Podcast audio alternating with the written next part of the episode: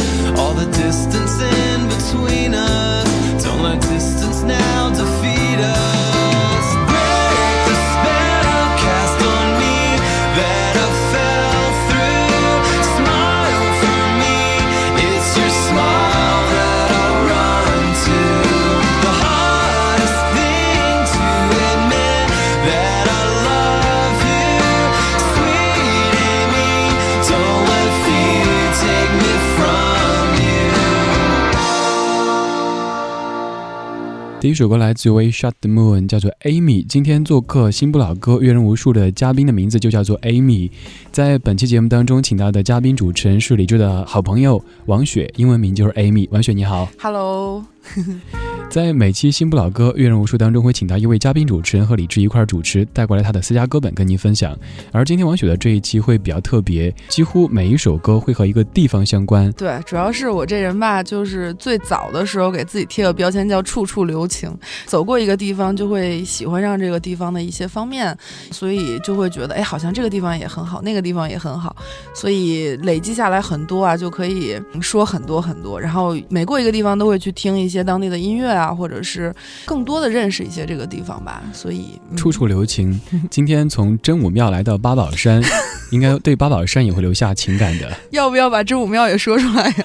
王雪是来自于中央人民广播电台文艺之声的主持人，我记得应该是从零二还是零三年，嗯，走过很多地方。其实是从零二年到一二年，我把它归结为背包旅行十年。十年，嗯，走过将近三十几个国家吧。钱够花吗？就一边旅行一边打工挣钱呗，反正以前还不用在电台工作。刚刚第一首歌 Amy，最初听它只是因为它的名字和你的英文名是一样的吗？这是特别有意思，这是第一次听吧？以前不知道有这么一个乐队叫 We Shot the Moon。然后后来我就想，哎，拍摄月亮这个还是挺有意思的一个想法，是吧？嗯。后来我就想啊，那就听听看。没想到第一首他弹出来居然是这个。后来我当时正好那个时候也是出去玩，也是走在旅途中啊，就是无意中手机在网上下到的一首歌，所以我就听了一路，我就觉得这首歌就是唱给我的。的确是听歌的时候听到里边唱的单词就是自己的名字，对啊，那种惊喜感。其实 Amy 本身是个美国的名字，虽然它来自于法语。但是它是一个美国女孩经常用的名字，它并不是一个真正欧洲人喜欢用的这样的一个英文名字。但我觉得还挺好玩的。今天第一首歌来自于 Shut Moon，叫做 Amy。嗯，接下来的这一首歌走的就是北欧，这首歌就是 October and April。这首歌呢，应该是我旅行的一个起点，也就是澳大利亚。这是我第一次在成年以后背上背包走出去，去看这个世界。听到这首歌 October and April，这是新不老歌，阅人无数。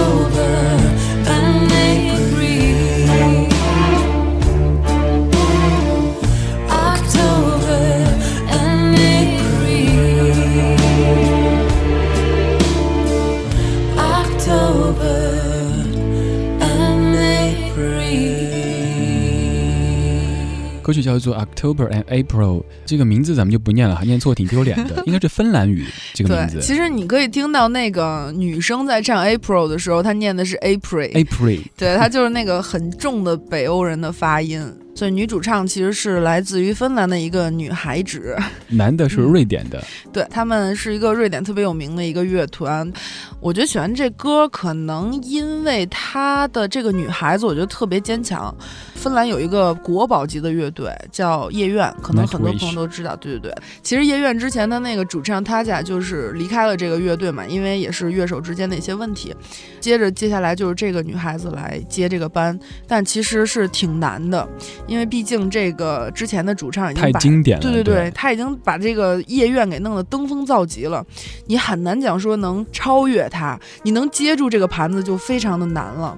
但这女孩子还是愿意来把这个接下来，而且在她的全球巡演上面，她的演出啊也是一点都不比她这要逊色。我觉得还是很厉害的一个女生，所以有的时候我觉得，其实他跟我，我有的时候觉得会有一些共鸣，就是你可能也会受到来自于各处的压力，但有的时候，如果你觉得我自己可以做到的话，那你就坚持下去。就像旅行这件事情，我觉得刚才两首歌其实从两个方面去跟王雪的旅行经历产生关系。第一首可能就是 Amy 蹦出来之后，觉得好像在呼唤自己，所以很亲切，喜欢听。嗯第二首是因为女生的这个经历上会联系到自己，包括像我嗯刚刚突然在想，过去的那十年时间，一个女生背着包在欧洲的大地上走了三十多个国家。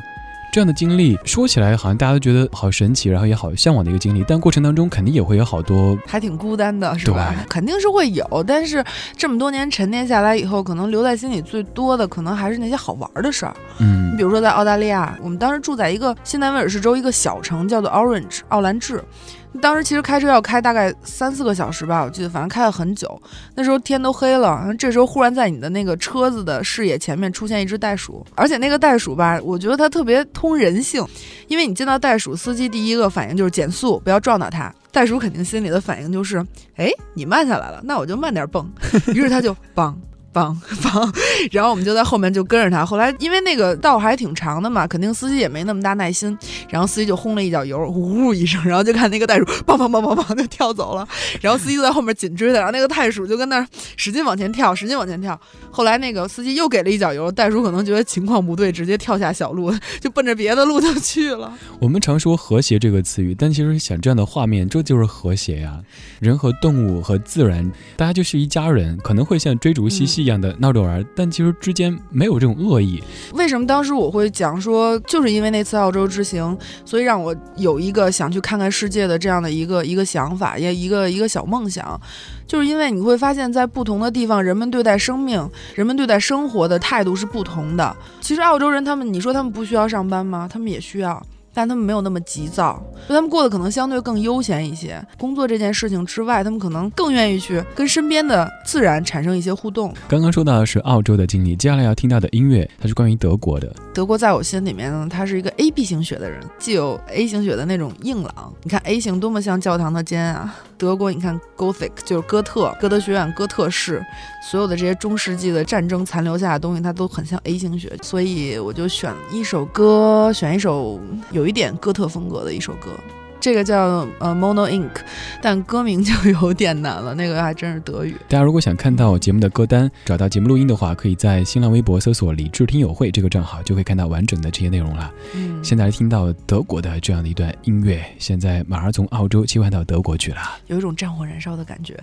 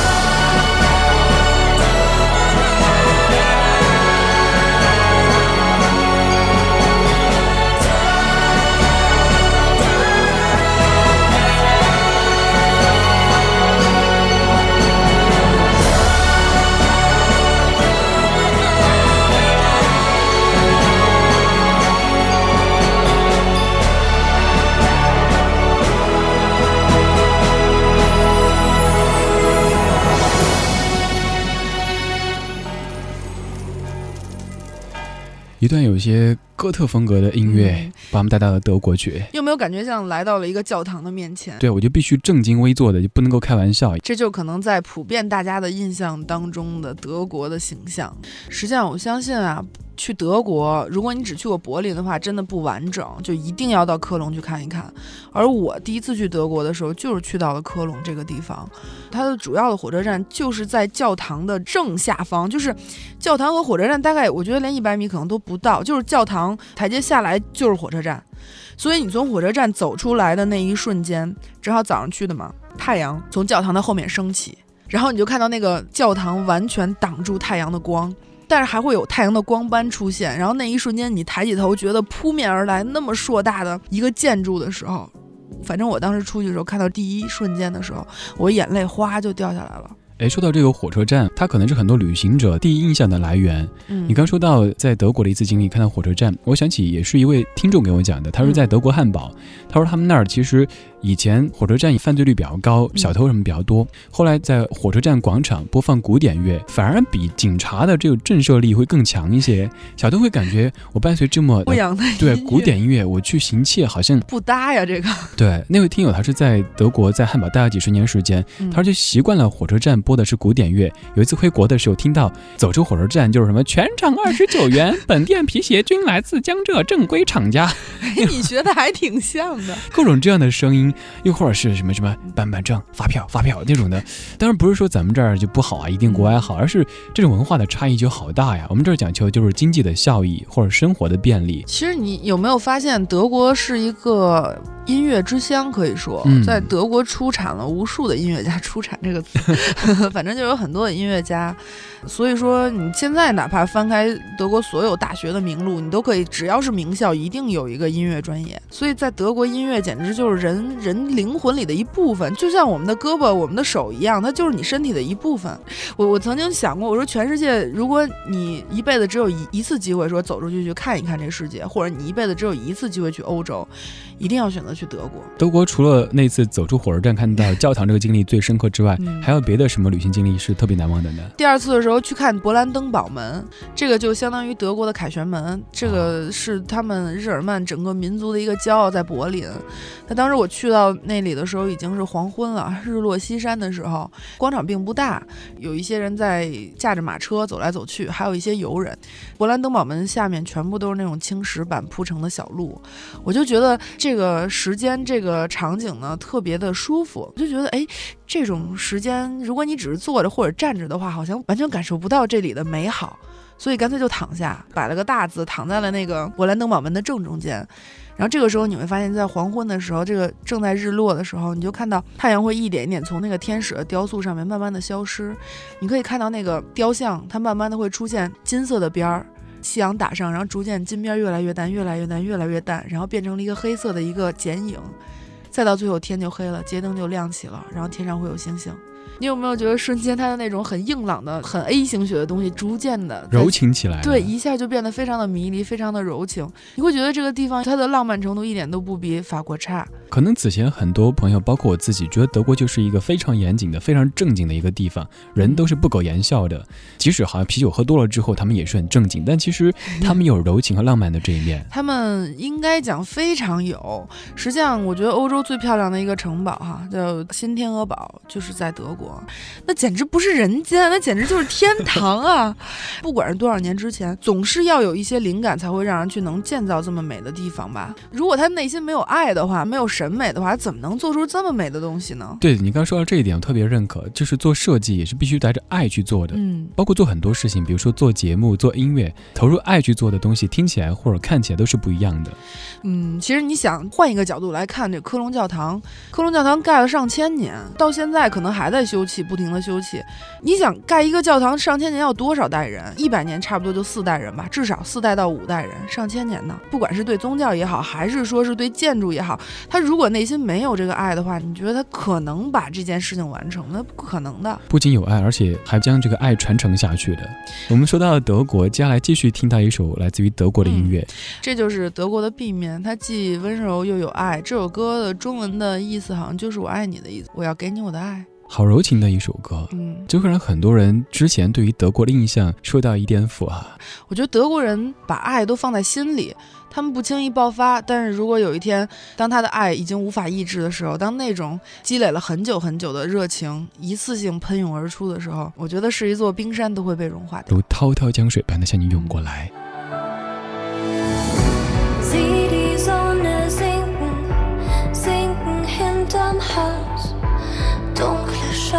Trinken das Licht des Tages aus.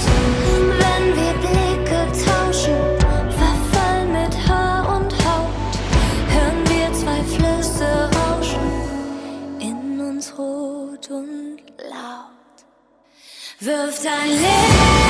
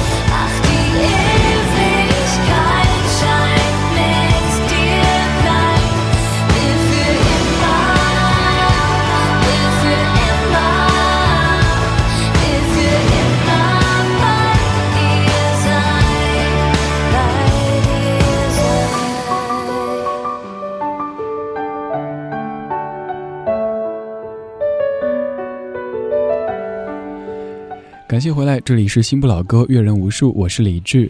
今天在节目当中，嘉宾主持的是李志的好朋友王雪 Amy，Hello，来自于中央人民广播电台文艺之声的主持人。刚刚这首德语的歌曲，很遗憾，咱们又没法念歌名和歌手名。哎，你不是说你当年为了听德语歌，还专门学过一点德语吗？呃，真的学了，学了差不多半年的时间，然后真的特别用心的学，现在都忘光了，因为一直不用。德语就是那个小舌音。我记得当年上大学的时候，我们隔壁宿舍住的就是学德语的。嗯、每天早上大家刷牙的时候，就感觉这一帮人都在那集体呕吐。Ramsey 啊、也还好吧。我们继续来说德国。接下来其实这一段应该从德国切到另一个国家了，因为接下来我们要播的一首歌，嗯，它就会带入到这个国家去。嗯，其实这首歌查了一下哈，美国的乐队，但实际上我我当时选这首歌的时候，是因为它有浓浓的英伦摇滚的风格。现在我们就公布一下，我们要说英国，那英国可以说是我第二故乡了。因为毕竟在英国待了四年多的时间，基本上我觉得把我二十到三十这十年最美好的时光里面最重要的那部分就留在了那儿。青春一去不复返嘛，毕竟在那儿哭过笑过，所以对英国有一种浓浓的感情。这样吧，你说一个你对英国特别感兴趣的东西。文学，文学。到了四月份的时候，英国有一个地方最美，那个地方叫做湖区，在英格兰的北部，呃，接近苏格兰的地方，那一大片有很多很多的湖，德温湖、温德米尔湖啊，格拉斯米尔湖啊，皇后湖啊，特别多，连成一片。那么在这个湖区，曾经走出过非常非常多的诗人。而这些诗人组成了一个流派，就叫做英国浪漫主义诗派之湖畔派。所以在那个时期，就是有大量的抒情啊、呃浪漫啊这种情诗，或者哪怕不是情诗，只是对一个小物件的抒情的这种带着浓浓的情感的诗歌流传到了这个世界上。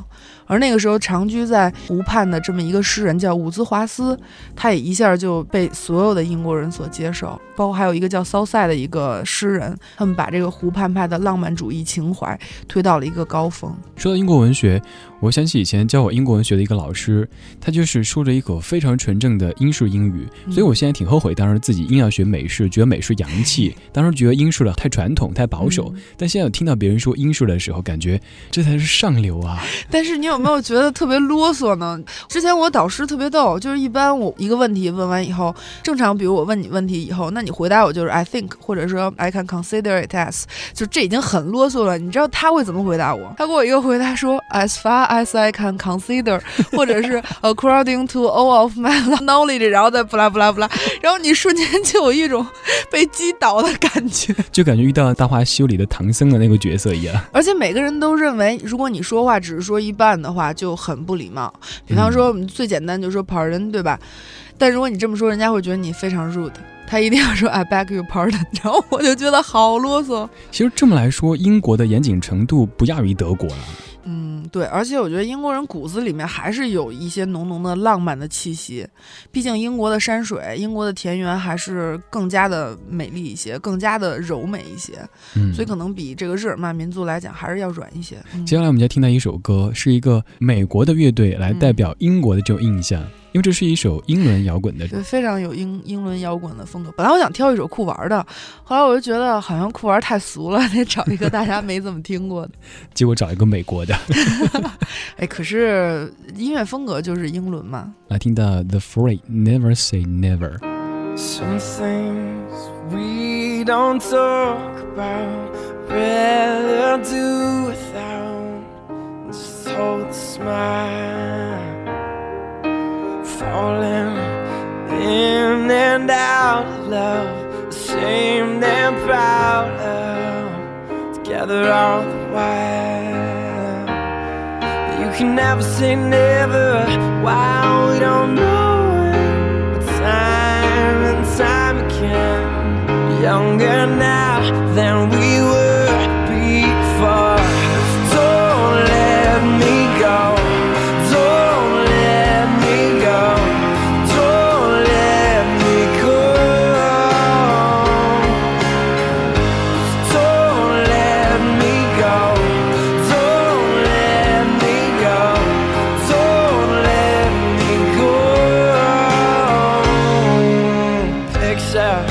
the queen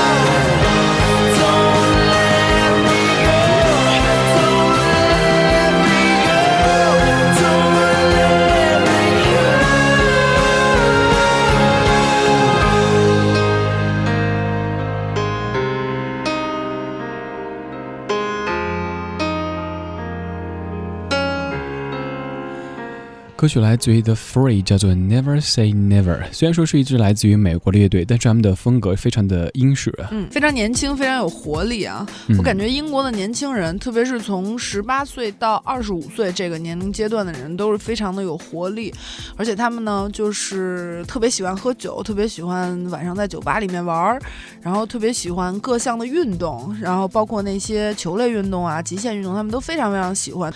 春暖花开了，大家就很愿意在外面晒太阳，愿意在玩 frisbee，就是那个飞盘。然后我记得以前我有一次带团，好像那个时候去哪里来着？你还带团？对啊，那时候在英国做过一段时间导游，是带中国人的团吗？嗯、全世界各地都有。搞错没？你是一个 外国人在那儿待着，你还带别人？我我在那边念两个专业嘛，有一个就是旅游管理，哦所以对啊，这对我来说就是轻车熟路。但那个时候就是会找就随便一个草坪，大家下来来活动的时候，就司机嘛，就不知道从哪里变出一个 frisbee，变出一个，结果不知道就本来是一车的游客在一块玩儿，忽然就不知道招惹到人家家的狗狗，然后那个狗就来抢，然后大家都抢不过狗狗，狗狗就叼着那个飞碟，然后到处跑，到处跑，到处跑，然后大家就追那只狗，而且你不追吧，那狗可能还会乖乖的把这还给你，你嗯越追那个狗跑得越快，特别有意思。那可以说，其实这个飞盘就是英国人的生活当中不可或缺的一个娱乐项目了。嗯，我觉得还是挺多的，至少是大家都喜欢玩这种特别有动感，而且又可以和别人互动的东西。还有一些人就是他很喜欢在湖面上面去钓鱼，特别有意思的是，他也钓不到鱼，但他就很享受拿一个钓竿坐在船上的感觉。然后我之前有一次见到过一个人在那里钓鱼，然后我问他，我说你有几个月没钓到？他说两个月而已啊，一条鱼都没钓到。我说那你在享受什么？然后从身后不知道从哪里变出了一本特别厚的莎士比亚的书，说我在阅读莎士比亚呀，我钓不到鱼，他就不会打扰我呀。如果我钓到鱼的话，我就读不完这本书了。啊，这个是什么逻辑啊？怎么这么像姜子牙？哎，就有点那感觉。但是我觉得好吧，每个人都有一个爱好，可能就给自己一个理由，走到户外，然后来晒晒太阳，感受一下自然。王雪当时在英国是主要在哪个城市待呢？我时间比较长，是在爱丁堡，其实是一个我觉得啊，整个英国最美的城市。如果你从英格兰坐火车坐到这个爱丁堡的时候，快到城市的时候，你就会被眼前看到的风景所震撼，因为它是一定会经过爱丁堡城堡，然后逐渐的经过这个城市，然后穿到火车站里面停下，Waverley Station，在那儿停下，走出来以后看到在那个城堡山上的无数啊，我们当时统计过，大概有一千一百零几件上千年历史的建筑，而且每个建筑的时代不同，最老的。没有翻修啊，就最后一次翻修到现在最老的九百年，最近的一百多年，你就感觉到在历史里面穿越，走出火车站看到了一个大黑塔。我们我们在爱丁堡生活人叫大黑塔，整个城市啊，不光是那种哥特风，而且还有凯尔特风。然后你再回头，你往你的背后一看，还有一个希腊神庙，这个地方很神奇啊，这到底是个什么地方、啊？世纪公园啊，这 对啊，所以就会觉得还真是挺有意思的。所以最后发现走过欧洲这么多地方，哎，最漂亮的地方，哎反正就是家门口的爱丁堡。因为你翻过城堡山，当你有一天翻过城堡山，你发现有一片非常大的草坪。然后那个草坪上种满了樱花。其实看樱花不要去日本，到爱丁堡去看就好了。当然，往往花瓣雨一来，就预示着期末考试要开始了。每个同学们都一脸的雾雾水，都觉得很很郁闷。但是樱花真的很美。可是那个时候你哪来这么多时间，用十年走了三十多个国家呢？要上学啊！我学旅游专业的呀。哦，对哈，所以哈。大家要出国上学的话，最好就学旅游相关的专业，这样子嗯行走也是课程之一。我学世界文化遗产，那个时候整个欧洲的文化遗产，一方面就是有的时候是因为学术要去走一走，另一方面呢，就是也想既然学这个嘛，你还是要去看一看，感受一下这些世界文化遗产。所以那个时候基本上把欧洲所有国家都走遍了。在说了这么几个国家之后，现在要回到中国了，听到一位离我们很近的歌手，是我们俩共同的朋友嘛？对，要听到夏言的这首《造化弄人》。嗯，今天做客节目中的嘉宾主持人是来自于中央人民广播电台文艺之声的主持人王雪。王雪曾经用十年时间走了三十多个国家，所以今天咱们通过音乐的方式跟大家一块儿带着耳朵去远行。虽然说此刻大家听节目的时候可能累了一天，挺疲惫的，但至少通过这些音乐，可以让你的心一下子就飞出去。快忘了你的模样，只记得分手时的夕阳。它穿过你的发丝，照在我的心上。可就在一瞬间，一切都已不见。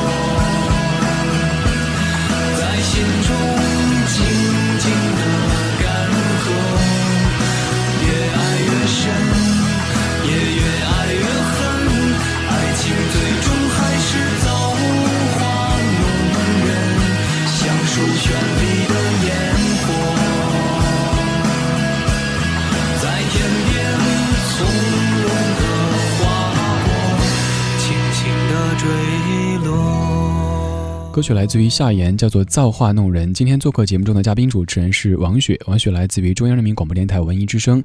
我觉得我是个胆子比较大的女孩儿，就是比如说以前去到爱尔兰，然后到家庭旅馆或者怎样，我就会真的是敲门而入。没有破门而入就好没。有，一定要敲门，这还这还是我是一个很有礼貌的人，对吧？然后呢，走到路上看到陌生人会主动跟他们打招呼，我觉得这样很好啊，这样会拉近人和人的距离，而且在旅行途中你不用怕丢人。过两天我就从这个地方消失了，反正 也不会再重逢的机会。不过旅旅行总是会带来一些惊喜。所以其实旅行某种层面上来说，更能够发现最真实那个自己。大概是因为这样，所以我就特别喜欢躺到，因为很多广场啊，它都很空旷。一到傍晚，那一般要走到有广场的地方，我通常都会想着躺下来来看这个世界，因为你把你自己放低了以后，你会发现这个世界完全不一样。看到忽然跑过来一只大狗，它会跟你对视，你会觉得哎也挺好玩的。因为以前狗狗看我们都要抬头看，忽然有一天它低头看着你的时候，你抬头看着它的时候，不是挺有意思的一件事情吗？狗狗心里想的是你也有今天，对啊，但是那种感觉就是很爽。可是，一般在北京，我可能不大敢这样，我会觉得，呃，这样好像就是神经病嘛，是不是？但是在旅途中就不会啊，旅途中你有那么大的旅行包，它就给你一个强烈的安全感，一个后盾。嗯然后你可以拿一个嗯相机，我的相机很很重。五 D 二非常非常重，我就会拿着相机去拍各种乱拍，有的时候连对焦都不对，就这么随便的乱拍。嗯，其实我觉得拍到我我到这两年开始，特别是去年也去到了三个地方嘛，也去到了巴厘岛啊，去到了美国，去到一些地方，就会更注重去拍一些人。你说到这儿，我突然意识到，去年咱们还在共事期间，嗯，大家都那么忙的时候，你居然还走了三个国家。哎，真的哎，对啊，你是怎么做到的？最神奇的是，就是我在美国期间，我还在上直播。我就记得那次是几天之前，好像你跟我们说啊，我要去美国了，我还想可能还早着吧，还要办手续啊，或者工作交接。嗯结果过两天看你微博还是微信，就发现哎，怎么已经在美国了？从王雪这种行为上，我们就可以看出，有时候咱们对于旅行总觉得，比如说钱要有多少钱，嗯然后这个攻略要怎么着，什么地方我要足够了解。但是有时候旅行其实，如果你准备太多的话，反而永远不能够成型。我觉得旅行是个减负的状态，你老觉得身边有很多东西放不下，工作工作我放不下，家人家人放不下，我家的猫猫狗狗、花花草草都放不下嗯，钱呢又我还得挣不够多，钱。可是如果这样的话，那我们到底要多少岁才可以走出去去看一看这世界呢？如果你真的到了五六十岁，你还有没有精力？你还有没有这个理想再去看看这个世界？当然也不是说退休再去旅行有什么不好。而是其实我觉得人生最光辉灿烂，就是最有活力的时候。那为什么不让他在路上呢？当我每次要去旅行，放下一切的时候，我脑子里就一定会有这样的想法，然后他一定会说服我去做这件事情。而且其实说到钱，我一直在想，会不会金牛座的人会很讨厌我这样，嗯，没有花钱的计划，在旅行中完全不计划着花钱。但是我永远是旅行中的钱一定旅行中来，多数哈，特别是零八年那一年，旅行中花的钱旅行中来赚。因为那段时间很长的一段时间，三三四个月，基本上就是挣到钱，好挣到一千英镑，赶紧去旅行，再挣到一千英镑，再去旅行，然后没钱了回来挣钱，挣完钱再去，甚至有一段时间到南欧的那块儿，然后到一个酒吧你就敲门而进，你到一个卖那个旧货、卖那二手货的商店，你说，哎，我可不可以做几天义工啊？不要钱，你只要管我饭就可以了。最早的时候在酒吧比较安静，放放歌，放放爵士。然后那个时候连酒名儿都认不清楚，那那啤酒十几种，谁知道你要喝哪一种啊？后来，然后打工打得特别开心，因为人家会教你怎么做鸡尾酒。然后那个时候也是没有任何的证明啊什么的，就反正就去了。我说我需要钱，他说你需要钱做什么？我说需要钱 for travel。我说那个老板，我们两个是在一个频率上的，嗯觉得跟你很搭，他觉得这样很好啊。他说好，那你就来吧。然后我说，但是我说我想工作，想挣钱，可是我分不清所有的啤酒。他说没关系，然后不会做鸡尾酒没关系。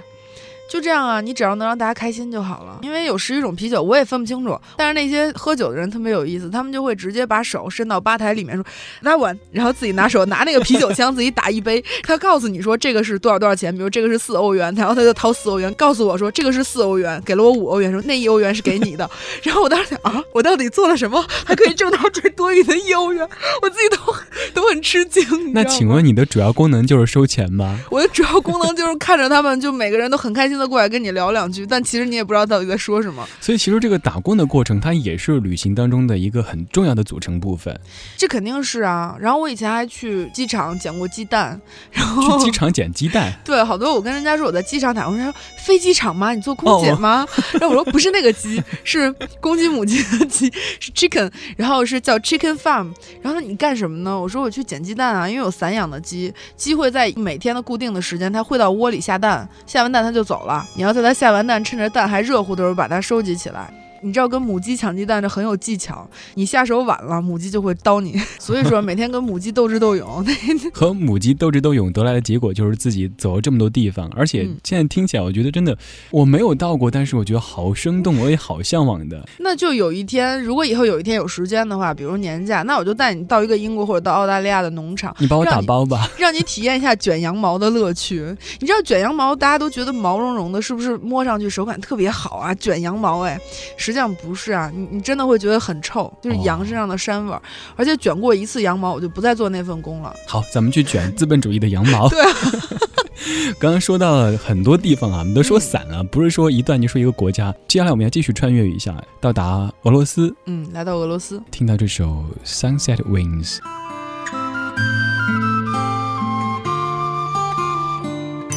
'Twas when the seas were roaring with hollow blasts of white.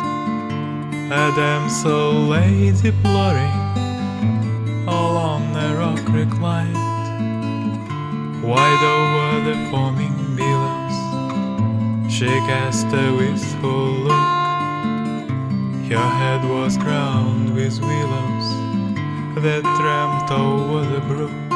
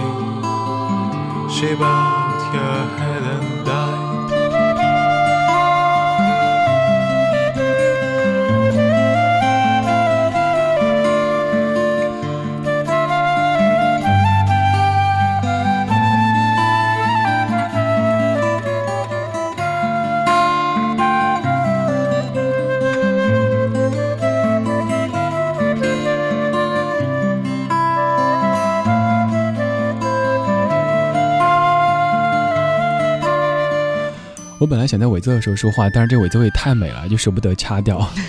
Sunset Wings a Better 的，今天做客节目中的嘉宾主持人是王雪，王雪来自于中央人民广播电台文艺之声。今天通过这些音乐，咱们去了很多地方。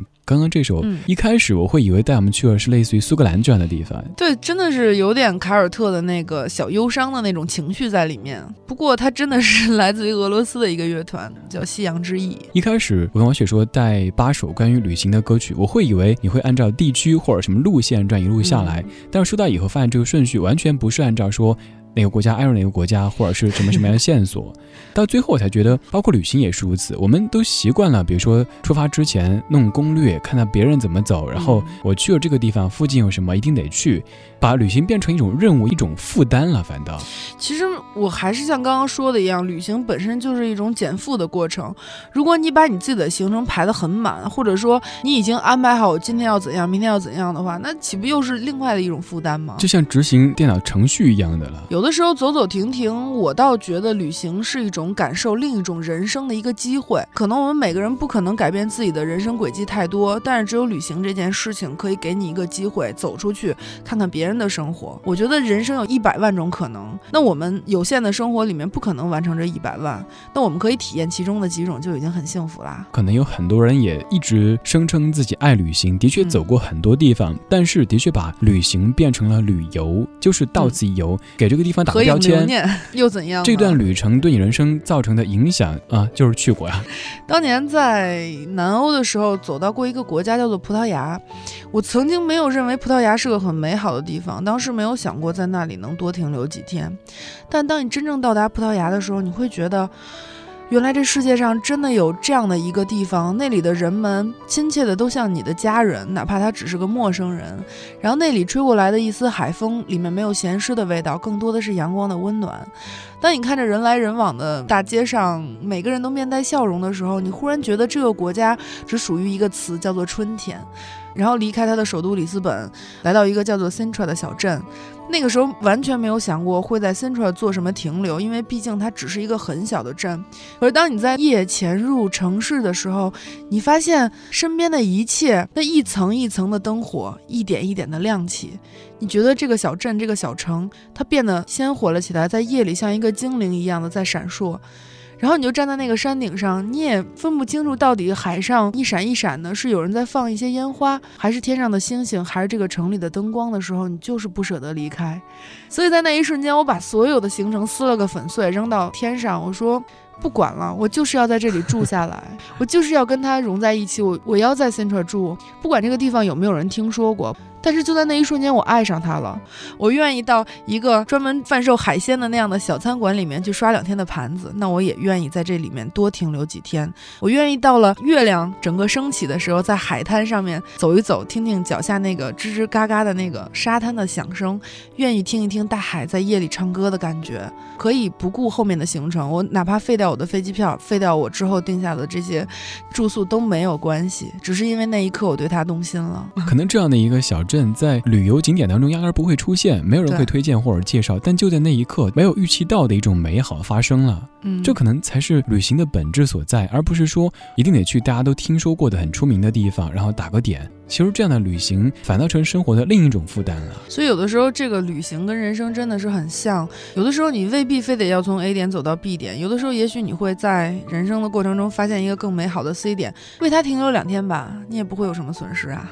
最后一首歌呢，是我觉得哈、这次的歌单里面可能跟你最有共鸣的一首歌。我最熟的一个人，Maximilian Hacker，麦斯米兰。其实你已经忘记了，是因为第一次我们一起听 CD 的时候，你翻了我基本上我车里放的所有的 CD，然后你说，哎，这个人我认识，熟人。熟人。今天歌单的第一首歌是 Amy，最后一首是 Snow，两首歌都对应的名字。嗯，是因为我对所有雪花形状的东西都有一个小小的癖好，喜欢收藏。OK，今天就到这里，感谢各位的收听，感谢王雪的嘉宾主持。谢谢李志。来听到 Maximilian Hacker 的这首 Snow。